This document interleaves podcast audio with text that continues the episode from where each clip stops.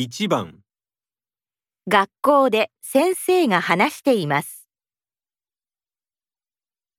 お子さんの成績が落ちた時についてですが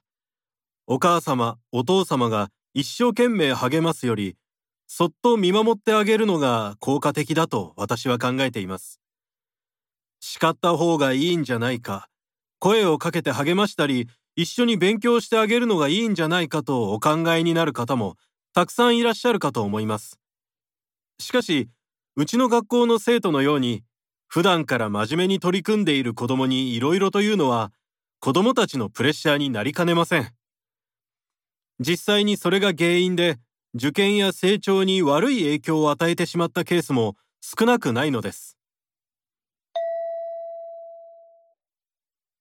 先生が伝えたいことは何ですか？1子供を一生懸命励ますべきだ。2子供をそっと見守るべきだ。3子供を叱るべきだ。4子供と一緒に勉強するべきだ。